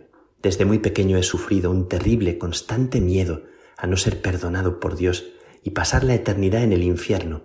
Esto siempre me ha angustiado y me ha hecho una persona triste. Tengo 27 años de ordenado y me ha perseguido siempre la sombra de esta terrible pesadilla. He vivido tan atormentado por la obsesión de no ser perdonado que no sé lo que es la felicidad. Pero hoy entendí que de nada me serviría ir al cielo si yo no amara a Dios con toda mi alma y con todas mis fuerzas, que lo más importante era amarlo con todo mi corazón, donde fuera. Hoy el Señor me ha seducido y yo me he dejado seducir. Lo amo tanto que no podré dejarlo de amar por toda la eternidad. No les digo que estoy seguro de su perdón o que iré al cielo. Estoy seguro de su amor y del mío, y tengo una paz maravillosa. El amor que Dios me tiene y el amor que ahora experimento por Él ha expulsado las sombras del miedo. Pues, Almudena, compañeros y amigos del equipo, los que estáis en Radio María, y a ti que me escuchas en tu casa o donde quiera que estés, a ti sí. ¿Y si, expulsando el miedo, aceptamos ser abrazados así? Para que nosotros también podamos decir te quiero. Que el Señor que está prendado de ti, que está encandilado con ti, contigo, sea para ti esta noche un abrazo de paz. Gracias por dejarte. Gracias por creer. Que Dios te bendiga.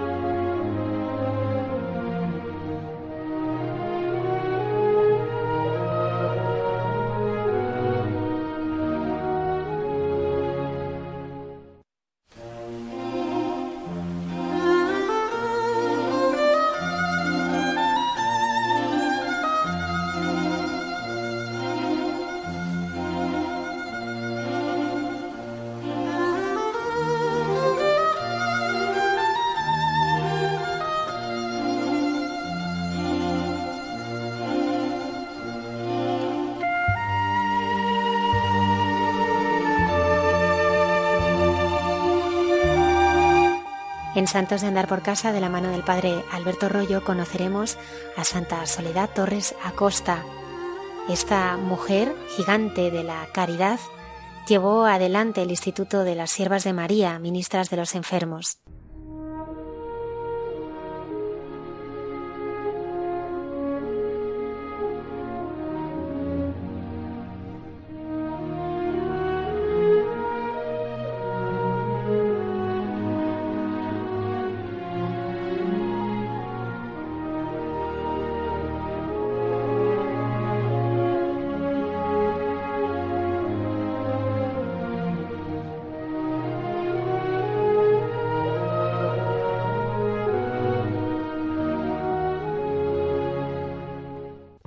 A todos los oyentes de Radio María. En esta sección de Santos de Andar por Casa estamos recordando algunas heroínas de la caridad de siglos recientes, siglo XIX y siglo XX, mujeres que han dejado huella profunda en la historia de la Iglesia por cómo han vivido la caridad, por cómo han sabido afrontar los problemas que encontraron en su época, problemas sociales que para ellas se convirtieron en un desafío espiritual y al que supieron responder con grandísima generosidad. La Iglesia siempre ha respondido a los problemas de los hombres y mujeres de cada época. Lo ha sabido hacer de un modo o de otro, inspirada por el Espíritu Santo. Pero sin duda, si recorremos la historia de la Iglesia, nos damos cuenta que nunca han faltado esas personas dedicadas y dedicando toda su vida y todos sus saberes y todo su tiempo y todo lo que eran al servicio de los más necesitados. Entre ellas tenemos a la santa que queremos recordar hoy, Santa Soledad Torres Acosta, fundadora de las Siervas de María, ministras de los enfermos. Santa Soledad nos hace venir a Madrid, porque es una santa madrileña muy castiza. De hecho, nació cerca de la Plaza de España y murió y está enterrada en la Plaza de Chamberí, en aquella casa grande de las Siervas de María que diseñó el Marqués de Cubas por el aprecio personal que tenía a Santa Soledad y a la labor que estaba realizando. Santa Soledad, una, una mujer querida en Madrid, en la Catedral de la Almudena se le rinde homenaje. Sabéis que las capillas laterales de la Catedral de la Almudena están dedicadas a santos y santas que han trabajado en Madrid no necesariamente originarios de Madrid, pero que han trabajado aquí en nuestra capital. Y entre ellas tenemos la capilla de Santa Soledad. De estas capillas hemos recordado ya algunos santos en esta sección, porque hemos hablado de la Madre Maravillas de Jesús, de Santa María Micaela del Santísimo Sacramento, hemos hablado de San Isidro Labrador, y hoy le llega el turno a esta gran santa. Y digo gran santa desde el punto de vista espiritual, porque desde el punto de vista físico era bajita, de poca presencia y feilla. Los cuadros intentan arreglarlo un poco, pero cuando se ven las fotografías de Santa Soledad, se da uno cuenta que eh, pues no era muy agraciada la buena mujer y sin embargo estaba llena de la gracia de Dios, porque era de una gran fortaleza espiritual. Aparte de tener un temperamento fuerte, ella mm, tenía una gran fortaleza que es un don del Espíritu Santo y la tuvo que ejercitar no solamente en el bien que hizo, sino también con el mal que tuvo que soportar en su vida. Pero vámonos a la Plaza de España, a la calle Flor Baja, donde en el año 1826 nacía la que llamaron en el bautismo Viviana Antonia Manuela Torres Acosta, hija de Manuel Jiménez Torres, que era un lechero del barrio, y Antonia Acosta. Se trataba de una familia religiosa y sus padres procuraron que tuviese una buena educación, por lo tanto, dentro de sus humildes posibilidades, la llevaron a una escuela de las hijas de la caridad que tenían en la calle Amaniel. Seguimos en el centro castizo de Madrid. Y a la vez aprendió costura y labores de la casa junto a su madre. Con las hijas de la caridad no solamente se educó, sino que además aprendió el primado de esta virtud, la importancia de vivir la caridad con los pobres y necesitados. De hecho, las hijas de la caridad tenían una casa para personas mayores en la parroquia de San Martín y allí acudía Viviana Antonia Manuela para ayudarlas y para hacer eh, obras de caridad. Curiosamente, justo delante de la parroquia de San Martín, hoy en día está una gran plaza que se llama con el nombre de nuestra santa, la plaza de Santa Soledad Torres Acosta. Es un homenaje que la ciudad de Madrid ha querido rendir a esta santa que vivió por aquellos barrios y por aquellos barrios ejercitó la virtud tan necesaria de la caridad, porque Madrid no era como el Madrid hoy en día, no era la ciudad cosmopolita llena de turismo, de comercio y de dinero que nosotros conocemos hoy en día, era una ciudad mucho más humilde, llena de barrios pobres, de gente sencilla, sin turismo internacional, ni mucho menos, todo lo contrario, y entonces tenía muchas necesidades. Quizá por esa educación religiosa y ese ejemplo tan bueno que recibió de las hijas de la caridad, cuando cumplió la mayoría de edad, se planteó el ser religiosa y a los 25 años quiso entrar en una comunidad de monjas dominicas, pero la rechazaron porque mm, eran tiempos muy diferentes a los nuestros y tenían muchas vocaciones y había lista de espera, no como hoy en día que por desgracia se cierran con frecuencia monasterios de clausura. En aquella época muchos estaban llenos entonces fue rechazada.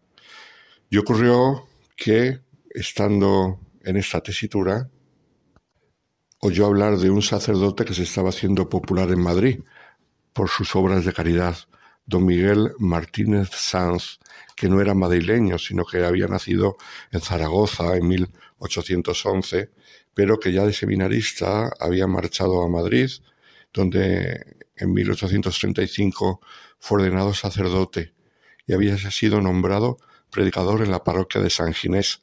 Los que conocéis Madrid, por supuesto conocéis la parroquia de San Ginés en la calle Arenal. Seguimos en el ambiente castizo madrileño, pero a partir de 1848 se le hizo rector de la parroquia de Chamberí.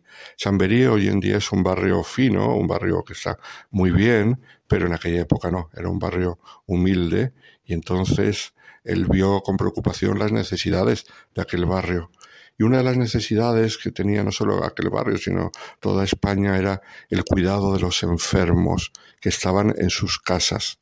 Porque cuando un enfermo estaba en casa, paralizado o con alguna enfermedad crónica que no podía salir, no había lo que hoy en día conocemos como la teleasistencia y todos estos servicios sociales del ayuntamiento, sino que quedaba a expensas del cuidado de su familia, y si no tenía familia, pues a lo mejor había algún vecino bondadoso que cuidaba del enfermo, pero en muchas ocasiones no tenía nadie que les cuidase. Entonces este sacerdote vio esta necesidad, su parroquia de Chamberí, y tuvo la idea de reunir a un grupo de siete mujeres jóvenes y con ellas empezar una comunidad que se dedicase precisamente a eso, a la asistencia domiciliaria de los enfermos y de los pobres. Al reunir este grupo de siete mujeres, pues se corrió la voz y le llegó la voz a Viviana Manuela, que quería ser religiosa. Entonces decidió ir a ver a don Miguel y tuvo un primer encuentro con él que no fue nada positivo porque él no tuvo una eh, imagen demasiado favorable de ella. Como os decía, ella era bajita, poquita cosa y feilla, entonces, pues él no decidió darle largas y decirle que muchas gracias, pero que no la necesitaba. Y sin embargo ocurrió que al final sí que la necesitó, porque por cosas de la providencia divina no consiguió juntar a las siete jóvenes y tuvo que echar mano también de nuestra santa y pedirle que sí quería unirse a ellas. Y por eso en el año 1851 se unió Viviana Manuela a este grupo, cambiando su nombre en religión y llamándose María Soledad, y así nació lo que serían las siervas de María, las cuales fueron fundadas por don Miguel Martínez, y entre el primer grupo y la que fue elegida curiosamente como superiora fue precisamente eh, María Soledad. Entonces empezó la vida comunitaria y empezó la vida de atención a los necesitados. Pero ocurrió que en aquellos momentos llegó a España una epidemia que venía de Europa, la epidemia de la peste. Estamos en el año 1854. ¿Qué es lo que pasó? Pues que esta epidemia hizo estragos en Madrid e hizo estragos también en la comunidad naciente, que había llegado a tener 22 miembros en poco tiempo. Fijaos, en dos años habían, se había duplicado, triplicado el número de las vocaciones, pero comenzará a descender porque por vía de la epidemia fallecen algunas religiosas, otras se desaniman y las que se quedan se dan cuenta que, que no tenían formación, que no sabían cómo afrontar algo tan duro como la epidemia de peste que asolaba Europa. Hemos visto ya en distintas vidas de santos el tema de las epidemias, que llevamos muy a flor de piel nosotros porque estamos todavía luchando con ella. No es un tema extraño. Lo vimos hablando de Santa Rafaela, hablando del cura Valera, lo veremos también hablando de Santa Teresa de Jesús Jornet, y etcétera, etcétera. Las epidemias han sido algo muy normal en la historia de la humanidad y por lo tanto ha marcado la historia de las vidas de estos santos fundadores de la caridad. Pues le ocurrió que de las 22 hermanas que llegaron a tener, eh, pues se quedaron prácticamente en 12 nada más. Y además en el año 1856, don Miguel deja la dirección de la nueva congregación.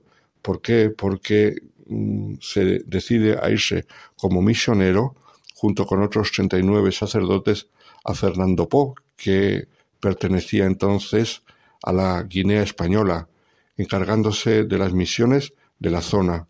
Y eso que Madrid tenía mm, buena carrera, porque la reina Isabel II en 1853 la había nombrado capellán de honor del Palacio Real pero él decidió dejarlo todo irse a las misiones.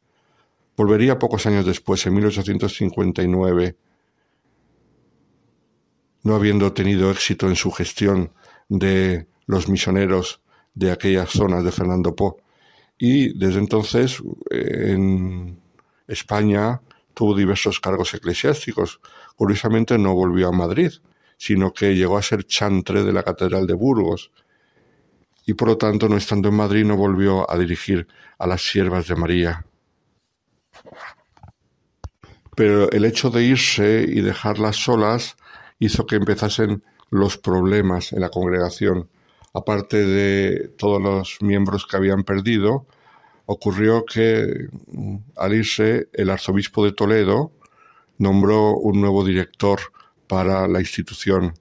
Entonces Madrid no era diócesis, y mucho menos archidiócesis, que es algo bastante reciente, sino que era una circunscripción eclesiástica que dependía del arzobispado de Toledo. Y en 1856, el arzobispo de Toledo nombró a Francisco Morales como director, un sacerdote que no sabía dirigir a religiosas, que no tenía dotes de gobierno y que lo hizo bastante mal. Entre otras cosas, cambió de superiora a, quitando a, Santa Soledad e incluso recomendó al arzobispo de Toledo el suprimir la congregación. Sin embargo, en 1857 fue providencial que el arzobispo de Toledo se lo pensó bien y decidió nombrar a un nuevo director, a Gabino Sánchez, sacerdote capuchino, que volvió a llamar a Soledad como superiora. Y entre los dos redactaron unos estatutos y con el apoyo de Isabel II de España evitar la supresión. Isabel II, como sabemos, era una mujer muy piadosa, pero de una vida bastante ligera. Sin embargo, era una mujer devota y oyó hablar de Soledad y de la labor que hacía en Madrid y decidió ayudarla, le cogió cariño a la institución y la apoyó en todo lo que pudo, entre otras cosas en la construcción de la casa grande de la plaza de Chamberí donde ella está enterrada. Las aventuras de su vida son innumerables por vivir la caridad. Solamente os cuento una de ellas, y es que eh, las hermanas no tenían dinero, tenían que atender a los pobres en sus casas, y entonces a veces dejaban a deber en las tiendas de ultramarinos, de alimentación. Y se cuenta en su biografía que en cierta ocasión acumuló tantas deudas la pobre mujer en las tiendas de alimentación que la denunciaron, la llevaron a los tribunales. En los tribunales ella explicó que a veces no podía pagar las deudas, pero que se comprometía antes o después a pagarlas y que nunca dejaría ninguna deuda sin pagar. Pero eso tuvo que ser delante del juez y gracias a Dios, con ayuda de benefactores, consiguió pagar sus deudas. El Señor la ayudaba en su labor de caridad porque el pueblo de Madrid se daba cuenta de la labor tan grande que hacían. Hoy en día sus religiosas siguen haciendo lo mismo que hacían en tiempo de Santa Soledad, que era salir por las noches a cuidar de los enfermos. Durante el día duermen y rezan y por la noche se dedican a cuidar de los enfermos que están solos en sus casas. Una labor oculta, nocturna y por lo tanto muy anónima, que la gente no conoce. Cuando la gente está en las terrazas y de juerga por las noches, ellas van a las casas de los pobres. Y este testimonio cunde este testimonio es muy apreciado en los barrios castizos de Madrid. La congregación fue aprobada en 1876 por León XIII y hoy se difunde por toda España y además por distintos países de todo el mundo. María Soledad murió en Madrid el 11 de octubre de 1887 mientras bendecía a sus hermanas y es hermoso recordar su testamento espiritual que vamos a leer aquí porque es breve, pero lleno de contenido y nos puede inspirar a todos. Dijo ella al final de su vida, Hijas mías, deseo que seáis testimonios vivos de Cristo en el mundo. Os dejo como misión la asistencia a nuestros hermanos enfermos, para que curando sus cuerpos podáis ayudar a salvar sus almas. Como madre a la Virgen María, con el título de salud de los enfermos como mandamiento el amor, amaos las unas a las otras, sabed que os llevo a todas dentro del corazón, como mensaje la paz, sufrid siempre con paz como buenas religiosas, llevando la sonrisa en los labios y la humildad en el alma, como lema la caridad, habéis de repartir lo que Dios os dé entre los pobres, la caridad es obligatoria, os dejo en manos de la providencia, adiós hijas mías hasta la eternidad. María Soledad Torres Acosta, una monja pequeñita pero una gran mujer. Su testimonio sigue iluminando hoy a tantos enfermos y pobres que están solos y hace tanto bien. Ojalá nosotros aprendamos de ella también el primado de la caridad, sobre todo con los más necesitados y especialmente con los que más solos están y no tienen quien les ayude. Un saludo a todos los oyentes de Radio María.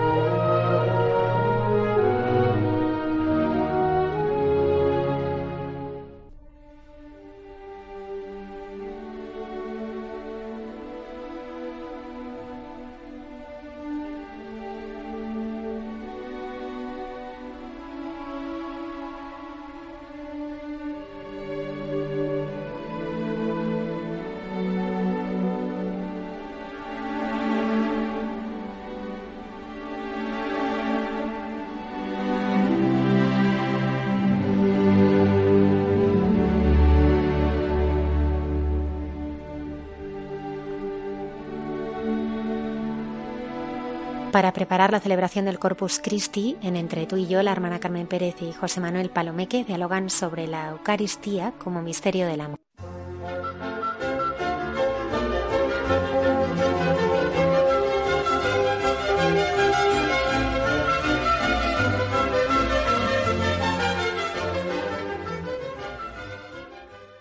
Buenas noches. Continuamos en este programa de Hay mucha gente buena y ya estamos en estos momentos de entre tú y yo. Y nos hemos quedado, ¿verdad, José Manuel? Como estamos a punto de celebrar el Corpus, con esa experiencia de Teresa de Jesús en el corazón. Me amas más de lo que yo me puedo amar y entiendo. Es que pertenece a sus exclamaciones, ya lo sabes. Sí, sí. Oh Dios mío, y mi sabiduría infinita, sin medida y sin tasa, y sobre todo los entendimientos angélicos y humanos. Oh amor, que me amas más de lo que yo me puedo amar ni entiendo. ¿Para qué quiero, Señor, desear más de lo que vos quisierais darme? ¿Para qué me quiero cansar en pediros cosa ordenada por mi deseo?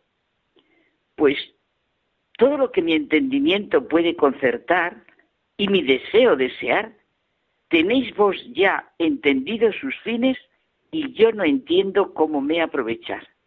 Dime, José Manuel, que lo hemos comentado.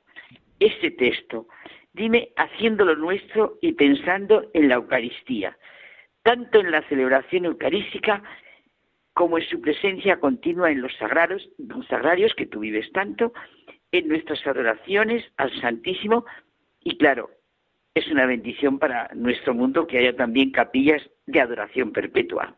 Así nos habla Jesús justo, José Manuel, en el misterio de la Eucaristía. Es un misterio que siempre nos abre a la realidad de salir de nosotros mismos y hacer de nuestra vida como Él lo hizo. No una individualidad, una realidad llena de nuestras miras, preocupaciones y egoísmos, sino una confianza en Él, una certeza, una seguridad de ir de su mano, una entrega a Él y a los demás, como es en sí mismo el misterio de la Eucaristía. Nos ama hasta el extremo, se entrega hasta el extremo. Que en la Eucaristía se siente la comunión, se siente la iglesia, se siente la familia cristiana, y se siente la necesidad de que todos conozcan el amor de Dios. Es verdad. El Nuevo Testamento podemos decir que es como si nos presenta dos maneras de ser de la figura de Jesús. El Jesús de Nazaret, el Jesús hijo del carpintero, sometido a las contingencias humanas, trabaja, lucha, sufre su destino. Vemos todos sus gestos humanos y divinos, claro, y el segundo aspecto está enraizado en la eternidad. Desconoce los límites de lo terreno, es libre, divinamente libre, soberano y Señor. Ya no hay nada accidental ni pasajero, todo es esencial.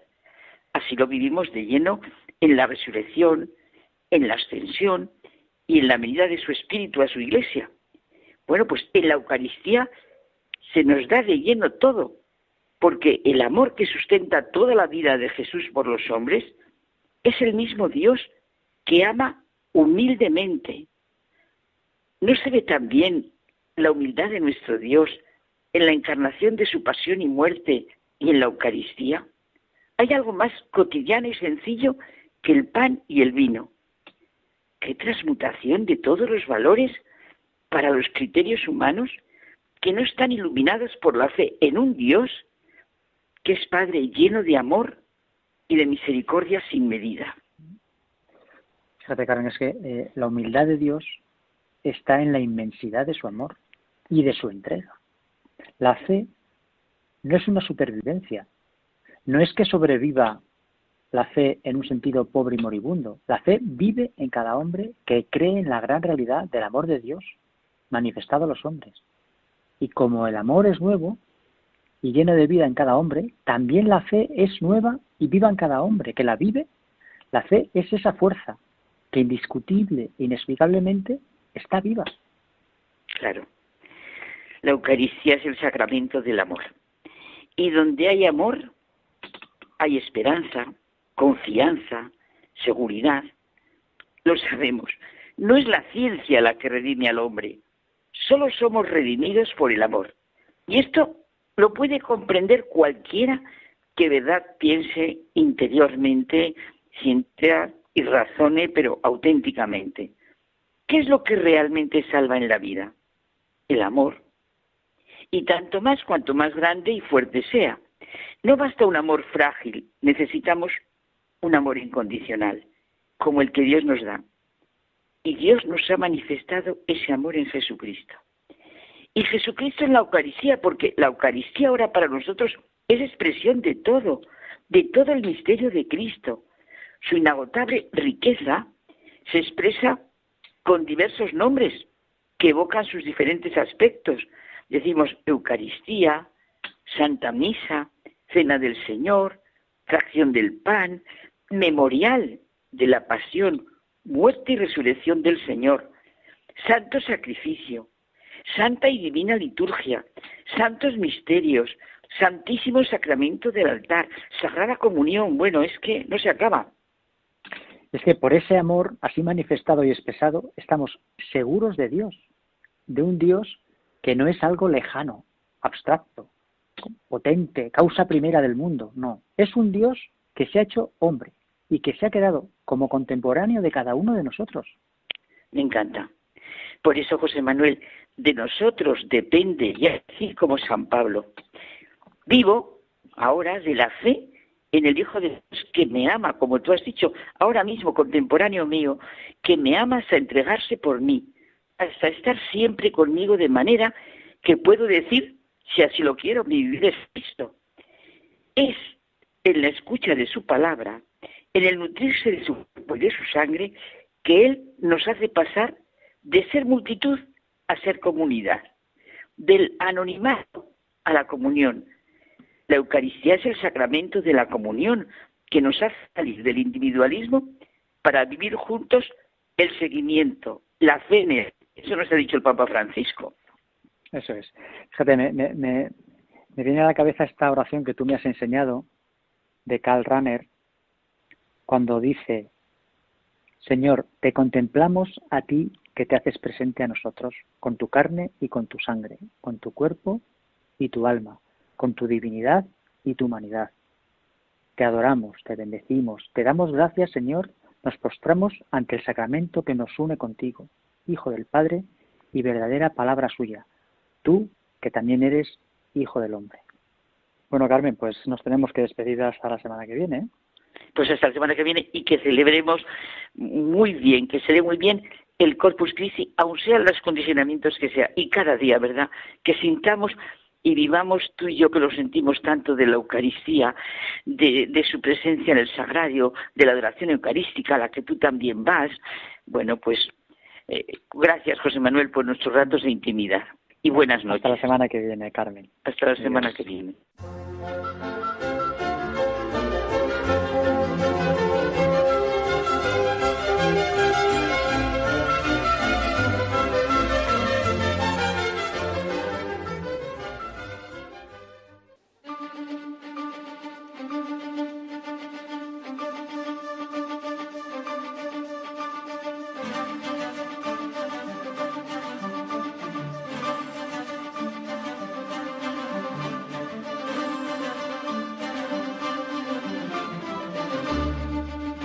Muchas gracias por habernos acompañado esta noche. Os deseamos un feliz domingo del Corpus Christi. Nos encontraremos el próximo viernes en el programa de Mucha Gente Buena en Radio María.